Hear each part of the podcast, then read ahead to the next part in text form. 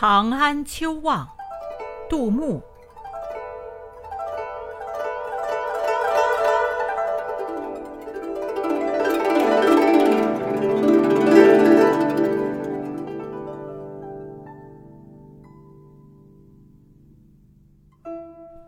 楼倚双树外，尽天无一毫。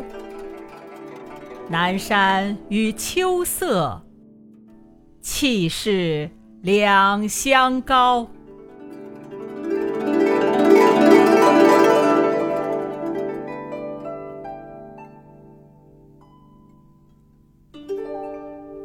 Autumn in the Capital，杜牧。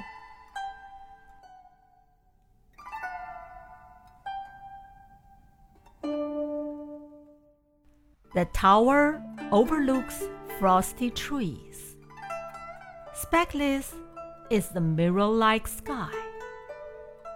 The south mountain and autumn breeze vie to be more sublime and high. 此诗是诗人写给远望中的长安秋色的一曲赞歌。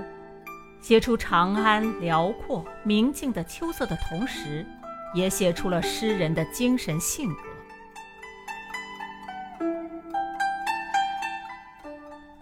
This poem is a hymn written by the poet to Chang'an autumn in the distant view. While writing about Chang'an's bodiless and clear autumn scenery, it also describes the poet's spiritual character.